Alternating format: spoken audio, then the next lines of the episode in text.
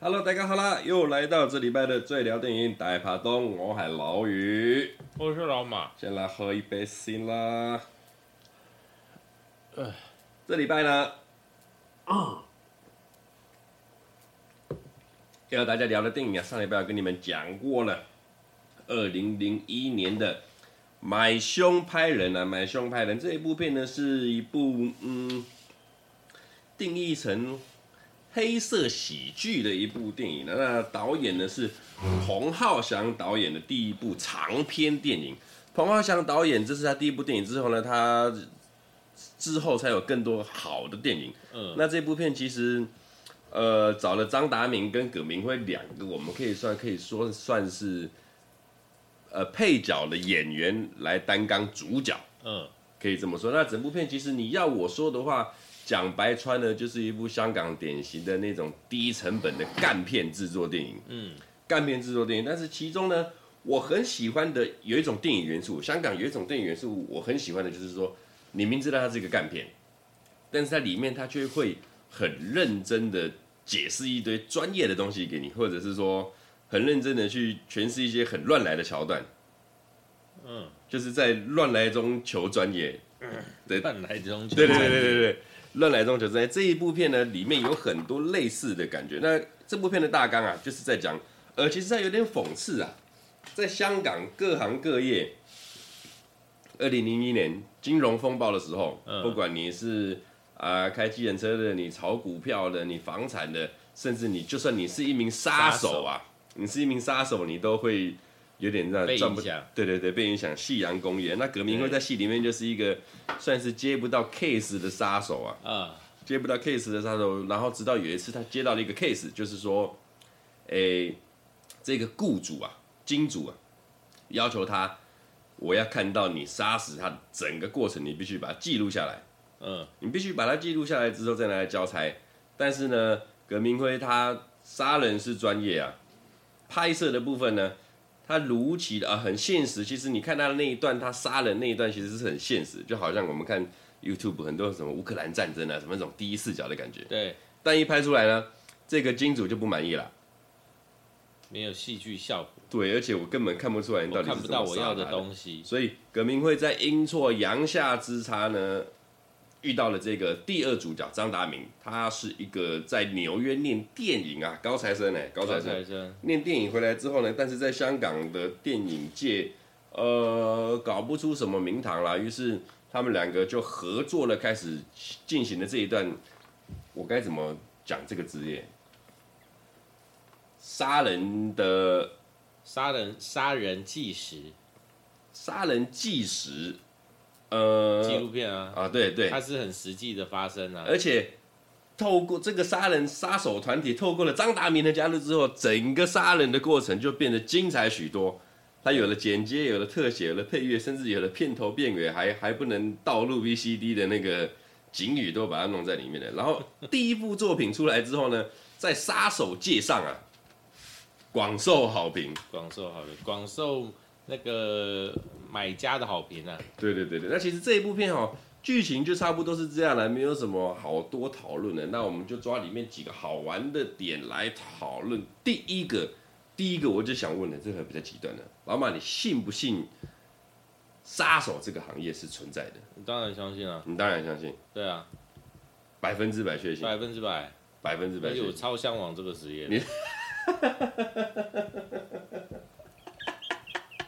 你超向往这个职业，这个职业是可以向往的嘛？所以我这样讲，我用另外一个角度来讲，然后我们自己做生意哦，我每次碰到一些问题，什么要报税啦，要开发票啦，要干嘛，都是那些离那个很就很多规则，嗯嗯嗯，然后既定上的规则，对，然后可能做的要死要活，然后就一被课税，看那个赚的钱都他妈被政府拿走，哎然后有的，然后譬如说碰到一些什么公家机关的什么案子。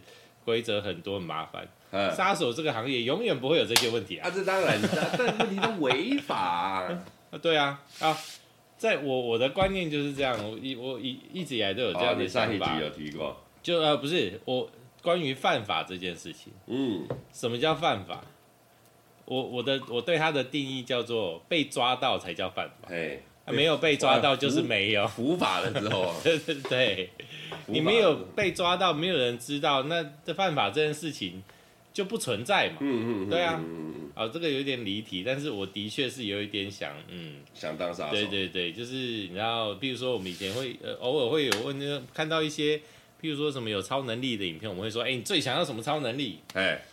我就是隔空杀人，这个是一个哇，这个最想要的能力，最想要的能力之一啊，之一。对啊，因为你看，我就可以很公开的，就是隔空杀人。对，然后我我就我就可以跟全世界放话说，你们想要杀谁，我收钱，三天内我让他死。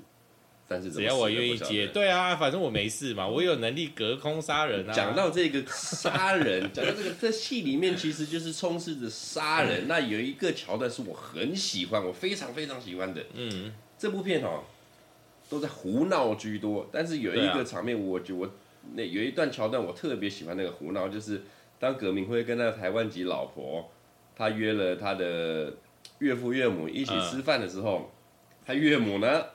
要杀他的牌友，对，就因为输他的麻将，对，然后就让葛明辉去杀他的那个，就他们家的人都确实知道他是一个职业的杀手，职业杀，那就是要赶给狼嘛，对，赶给狼，你就马上给个台，你就不是杀了这么多人，顺手杀杀一个人有什么要紧？对，这子弹是值多少钱？看到这边哦，大家觉得嗯，好像有点颠覆三观，但不呃可以理解，对，以这个岳母的心态是可以理解，反正我的女婿是个杀手，杀个人嘛。对不对？嗯、没杀嘛。然后这个时候呢，在这三观都还可以理解的情况之下，岳父出手了。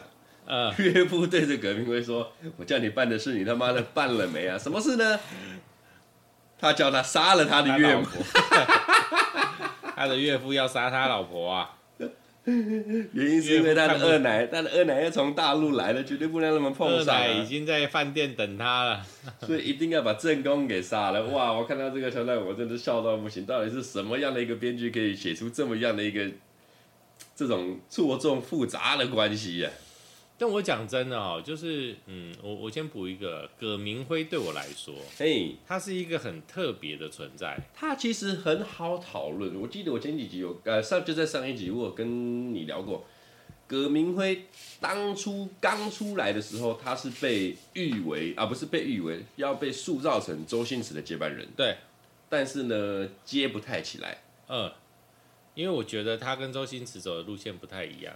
我我我讲那个，我刚刚讲的是，我只要看到葛明辉，嗯，我就可以知道这部片一定有一些东西会很很不合常理的存在，而因为有葛明辉，我觉得这些东西会变得很正常。就像说我你刚刚说的那场戏，如果今天葛明辉不是葛明辉，我就会觉得那场戏很干，就是呃不是很干，就是它会突出的更突出。非常不合理的存在，嗯嗯啊！但是因为是葛明辉，我就只觉得这整场戏因为他，然后就变得很合理，加长，很加长这样子。虽然说其实那场戏啊，我我觉得那个是一个文化冲击，讲文化冲击用在这很奇怪，因为在亚洲，我我我这样讲，在亚洲，在亚洲就是我们的认知，就华人的社会，我们在那样的状况下，他们的对话非常的不合理。但是如果今天是一部，譬如说是。那个南美洲的片，那背景在南美洲。哦，那你会相对会觉得这整场戏都非常的合理，对，搞不好他们在有一个人的角色是什么毒枭啊，或什么，哦、对啊，对啊，你都会觉得这些东西是很合理，因为我们在某一些就是非常就是完全不搞笑的片子里面，搞不好都有办法看到类似些许可能的成分跟片段存在。那只是因为在华人的文化里面，这些事情非常违背我们的荒谬。对，就是它非常荒谬，违背我们的传统。虽然说我我个人也是不不怎么理传统这件事情，对啊，所以就是呃，只要看到葛明辉，对我来说，还有就像我们哎，这个是在之后对，就像我们上一部片讲那个那个《与龙共舞》第二集啊，偷偷爱你，也也是有他的部分存在。嗯，你看他在做的那些事情，然后他的对话，他的所作所为。都非常的不合常理，而且他的不合常理已经夸张到就是超出范围。嗯，就比如说像周星驰的片，他很搞笑，嗯、很夸张，嗯，但是在某一个程度上，他在合理的范围内，但是葛明辉都是超出合理的范围之外。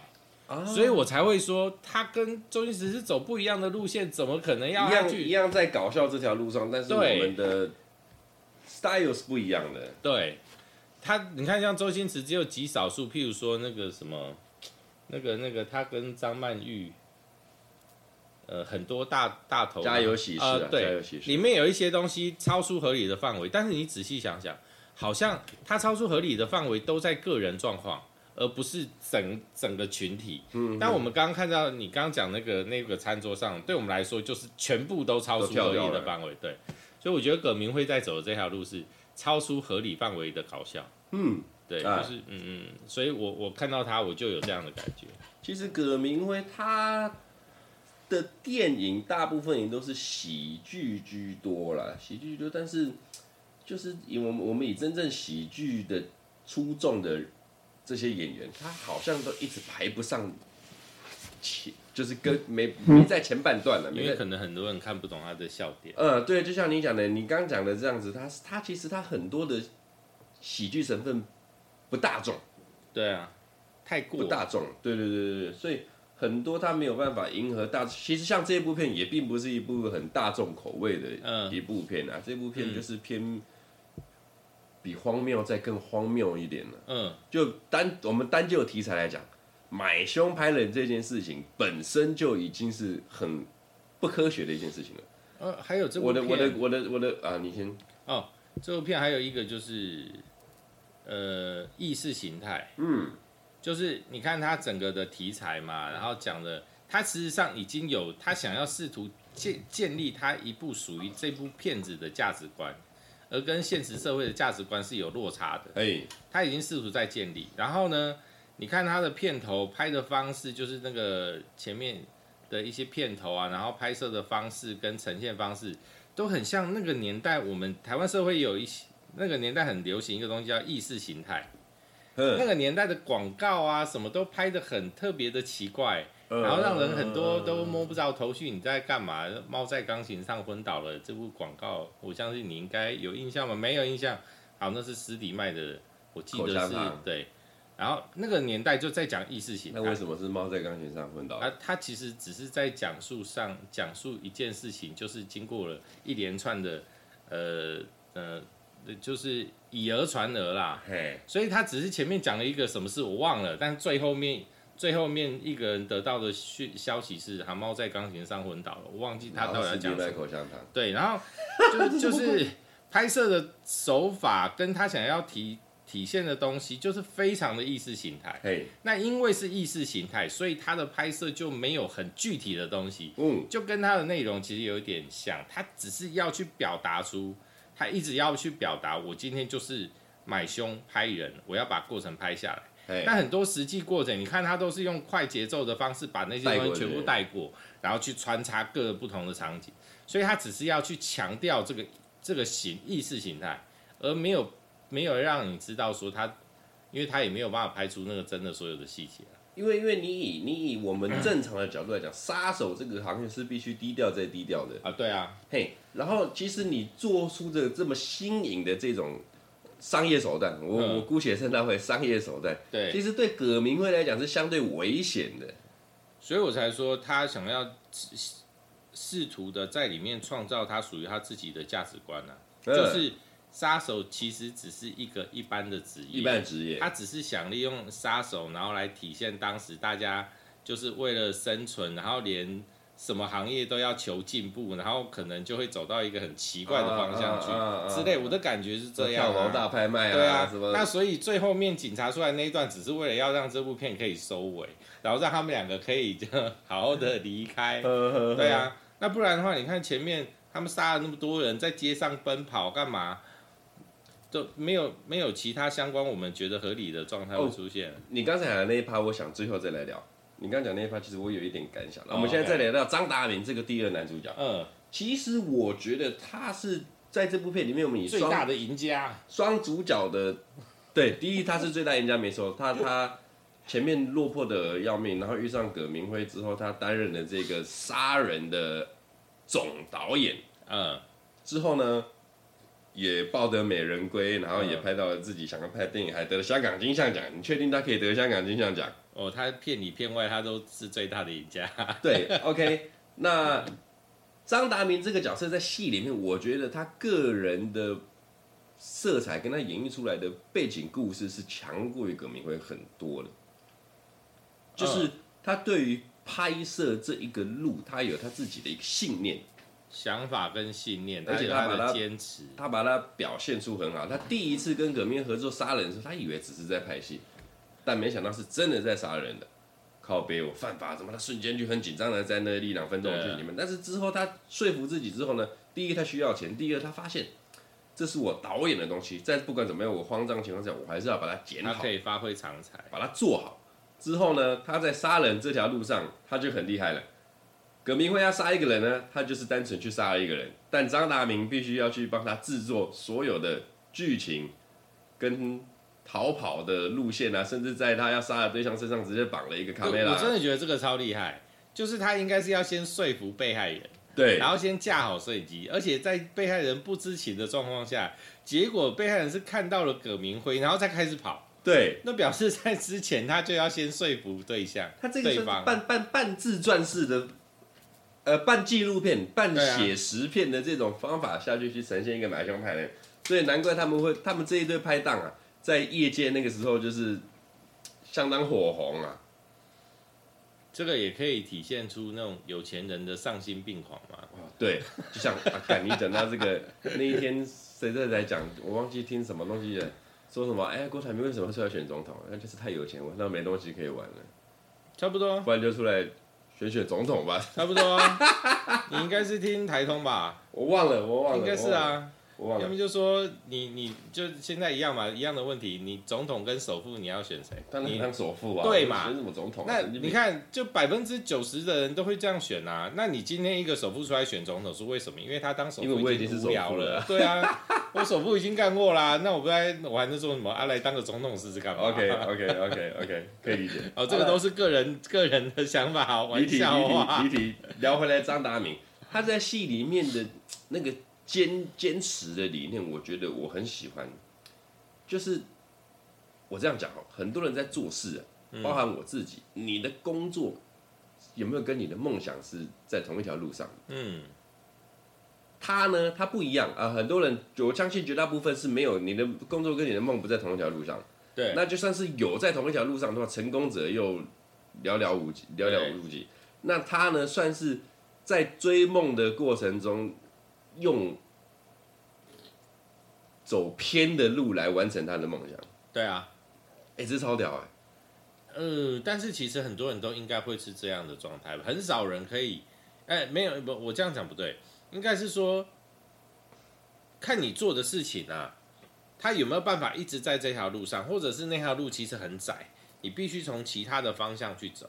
你看他一开始，他现在就那个时候以前他就算是在当副导，嘿，他也是三级片 A 片的副导啊。对啊，他也必须要归在那啊啊啊！内陆已经已经很偏了。对啊，内陆已经是很偏的片了。对啊，啊那个拍纪录片，你要说他偏，其实他也不会偏，只是拍摄内容有点过激而已啊。所以其实我觉得拍拍三级片的副导比较偏哦。我觉得 拍买凶的记录现场，他是。而且在片里面很明显的就是他在展现他的专业，大家都看得到。对，但是葛明辉杀手的专业我们是看不到的。就是杀个人啊。对，就是杀个人嘛。他把杀手讲的很简单，我觉得这部片有点真的把，然后杀手就是很很平民化了，所以大家都可以啊，有枪就行了。所以所以所以在第一个 take 第一他交出第一部作品的时候，所有的金主、所有的买凶人，就是他们吹捧的是吹捧张大明。对啊，直接把葛明辉晾到一边了。对啊，直接把葛明辉晾到一边。哎，这个是一个巧思，这是一个巧思。那专业度，你会看到，像你在走偏的这条路上，他还是很坚持着。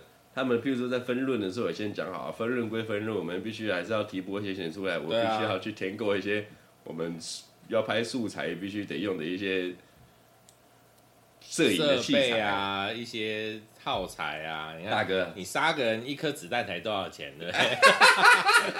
我那么拍摄，我的设备很贵的、啊。大哥，杀个人必要吗？必要吗？我是不知道他们有没有涨价啦。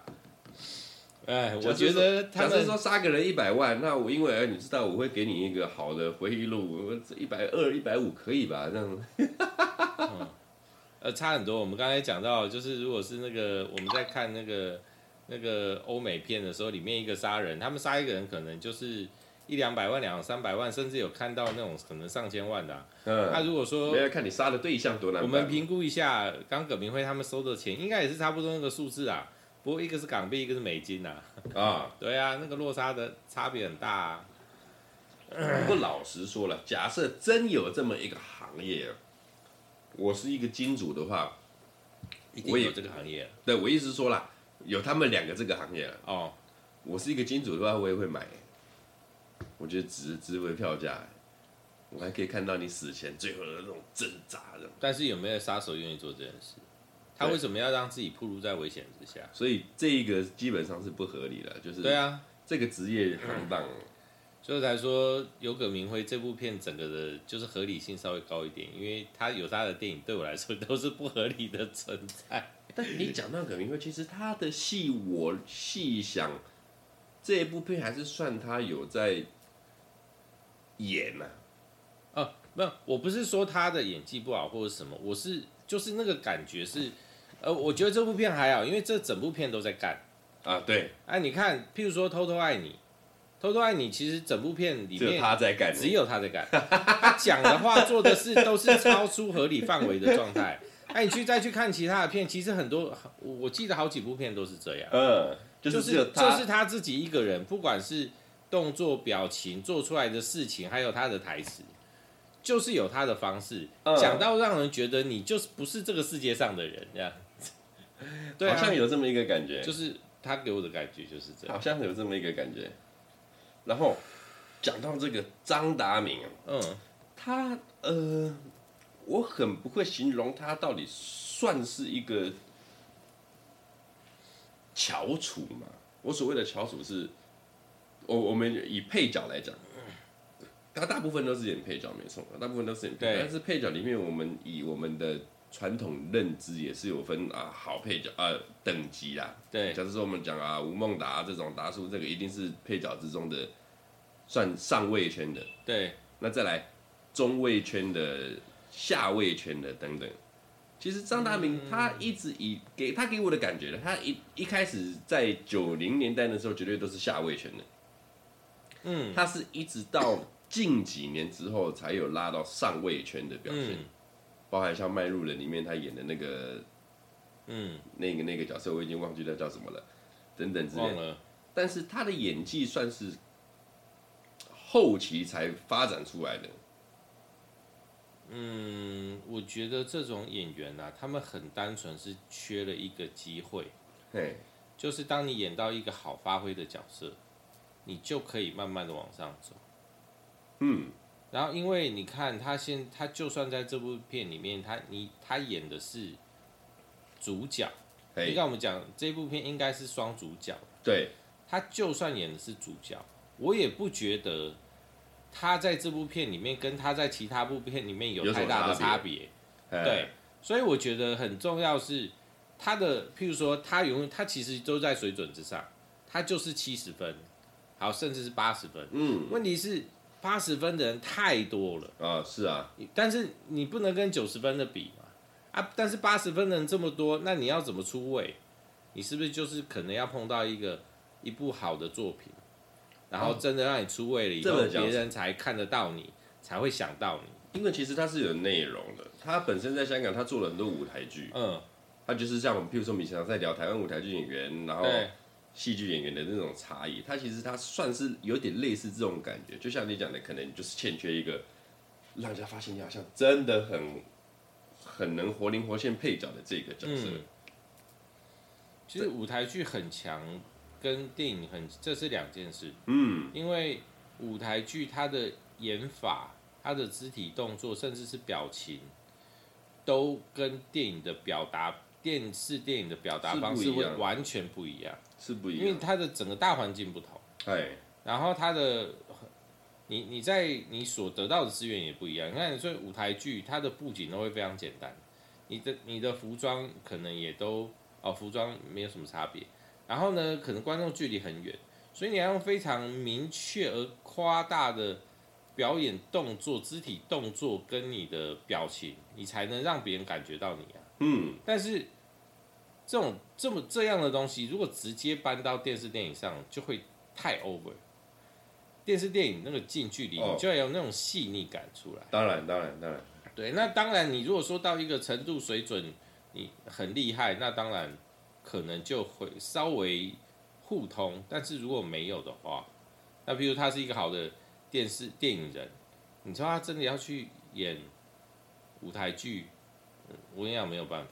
我我讲我们前面那个什么，有聊过来，有聊过。梁朝伟跟张曼玉那部叫什么？我怎么又忘了？梁朝伟跟张曼玉那个、啊《花样年华》。嗯嗯，《花样年华》那两个人的演技直接搬到舞台剧上，会有人看吗？都没有什么动作，没有什么台词，然后就走来走去，然后就没有。理论上是走不动的了。对，他一定要有很大很大篇幅的改动，或者是就是要有很大的那个台词跟细腻的那个戏剧张力，才有办法才拉起来。没有办法像还靠靠什么那个导演的敬畏啊，什么去拍摄手法那些东西完全没有，完全都要靠演员自己去把它独立的撑起来，那落差超大。所以他很就是，但是就一样嘛，底子很深，但是底子深的人有多少？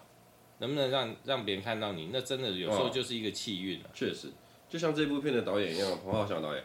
彭浩翔导演这部片是他一个长篇的第一部导演，而且甚至在维基上面写的哦，这一部《买凶拍人》啊，他是在二零零一年十大香港最佳电影。嗯，那这个第一个当然是因为那一个年代，一九九零年末到两千年初这一段是香港电影我们讲最灰暗的时期啊。所以作品数是自然不多。那他有在这这个低潮年之后，有挤进去这个十大最佳的电影，甚至还有人说他是一个很疯狂的真实作品。疯狂真实。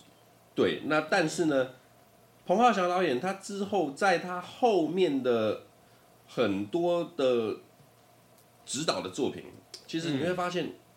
黄浩翔导演他是一个很会拍这种小东西的人，嗯，就他的东西都不大局，都是一些小故事，包含这部这个买凶拍的其实算是小故事啦。那他的，譬如说呃，像那个那部叫什么来着？杨千嬅。啊，《志明与春娇》，嗯，其实也就是一个都会的这种小品故事，它并不是有，也没有很大的爱情观什么，它就是讲的很单纯的。很实的一对情侣的东西，没有什么浪漫，没有什么，就是就是中间发生的事情的记录，然后拍摄出来的那种感觉。对对对对对对对，不就是不电影啊？他拍的东西，我个人觉得不是电影，就他没有很多电影该出现。我们譬如说，假设以知名出家来讲，他要有很多的浪漫情节啊，很多的偶像剧情节都没有，它就是一个很写实香港情侣真的会发生的事情，吵架就是很平时的一部片。对对对，那像这一部《买凶拍人》，你讲真的，以这个题材。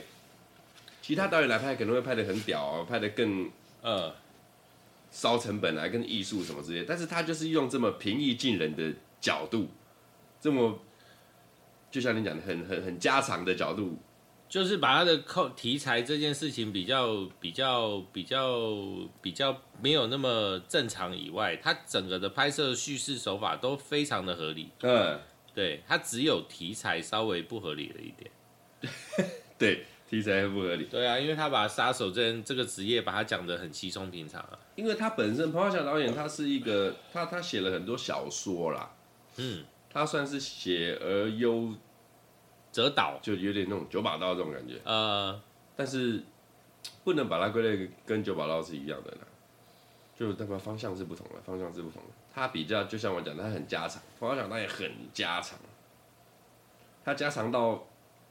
你可能看他的其他的片子，比较不是这么热门的片，对他的以他的生涯不是这么热门片子，你可能也看他困一样。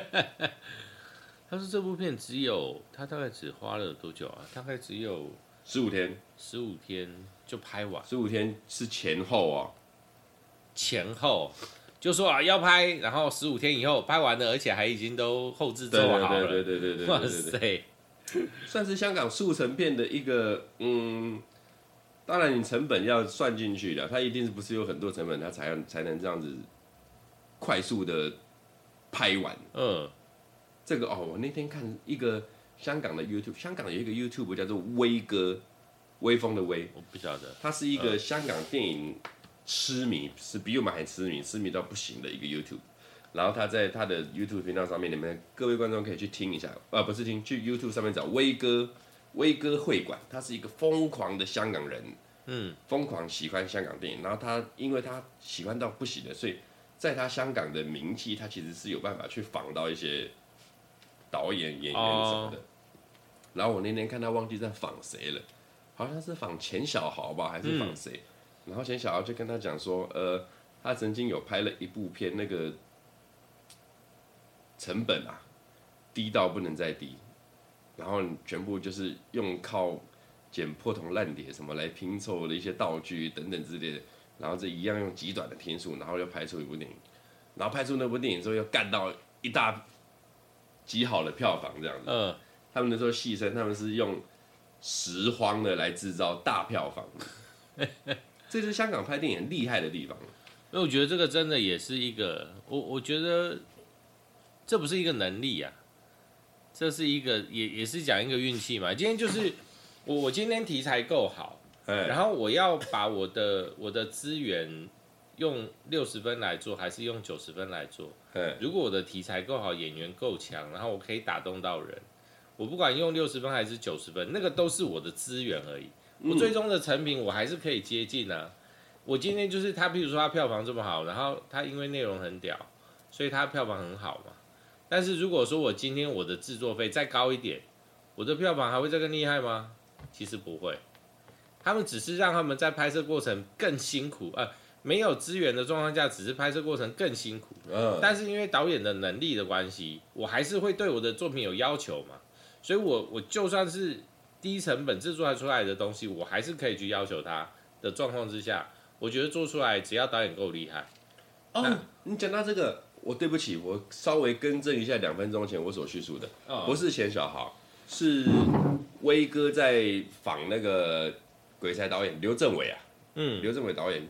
他说他在拍九二那个黑玫瑰大黑玫瑰那一部片，梁家辉那一部。嗯、他说，因为那一部是他自己想拍的，嗯，所以并没有金主啊，金主只给他一点点的钱，就几百万港币。嗯，你就在多久之前，你随就就随便你拍吧，你拍好笑。所以他就用了那些钱之后，他自己的演员，他原本心里又想说要找钱找钱，但是也碍于成本关系，嗯，他又换了一票演员，嗯。然后也用骗的，他骗梁家辉说什么啊？你就 就来帮忙嘛，拍了一下，对对对，他只给他一半的片酬等等之类的。然后所有的布景都是他们去拾荒、捡破烂来制造这个背景啊，嗯，来拍出这一部戏的。刘镇伟导演，我稍微更正一下，不是钱小豪，不是钱小豪。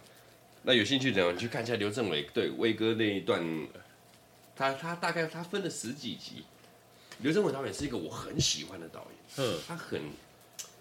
他有一点，我觉得如果有他来做这部《买凶拍人》，可能会更厉害。因为刘镇伟导演最是最厉害的，就是他更厉，他更会用正常的方式拍干片，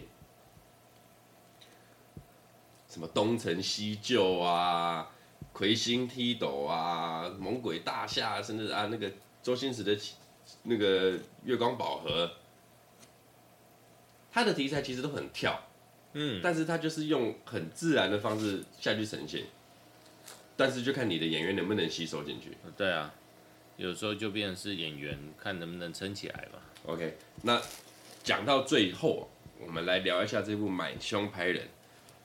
我刚才稍微飘过一个灵光一现的想法，有点那种那个那部片叫什么？不是《阿甘正传》，有一部那个白咖最后是凶手的那部西洋片叫什么？白咖最后是凶手，就是。他走着走着，他原本是掰咖跛脚跛脚走到后面，在镜头最后一刻跛脚跛脚走到变正常走的，原来他也是所有案子的凶手。你这样讲我还真没有印象。好，没关系。呃，啊，那个啦，不是凶手啦，那个那个类楚门秀，金凯瑞，嗯，那嗯啊，不是楚门秀，对不起，楚门秀跟凶没有里面没有凶手啊，对对对，有有一部我忘了，反正好好，先这个待会有想我想到我再补充。我的意思是说，最后呃，陈慧敏决定要自己出来担任男主角，要来杀结束这个杀杀这个双枪熊的这个戏码的时候，嗯，他真正里面枪里面是真子弹的时候，你觉得是巧合还是他们故意搞的？因为他后面连带到他们两个装成那个外卖仔，然后很轻松惬意的出来这样子，是故意的，但是是葛明辉很摆明的就想要杀掉那个林野，并不是要搞彪哥，他是临时被换掉的啊，所以而且我觉得他也没有搞彪哥的意义啊，但是你看他把他一换掉，然后发现警察到了之后，他们两个马上就。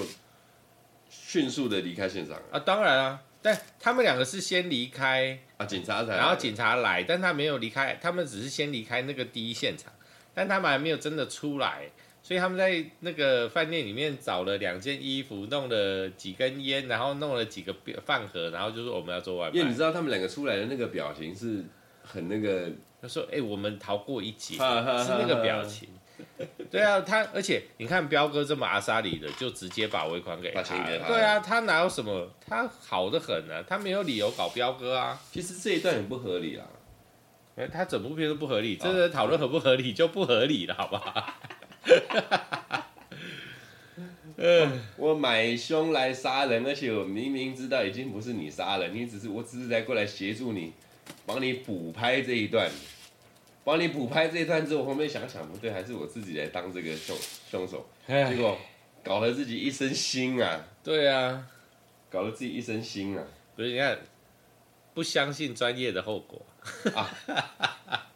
对啊，因为那个监制本身他就他只是一个监制而已。对啊，啊，他觉得他是专业，哎，但是他是听金主话的啊的人嘛，对对，他跟那种一般的那种。那个真的在执行的人，他们有创创意发想的人，这个这个这个，他们就是有自己的坚持啊，他们就是不愿意跟着你。不要说你有钱就是怎样啊，我我要拍的东西就是这样嘛。对啊，说哦好，那不行，那那就我都让你拍啊。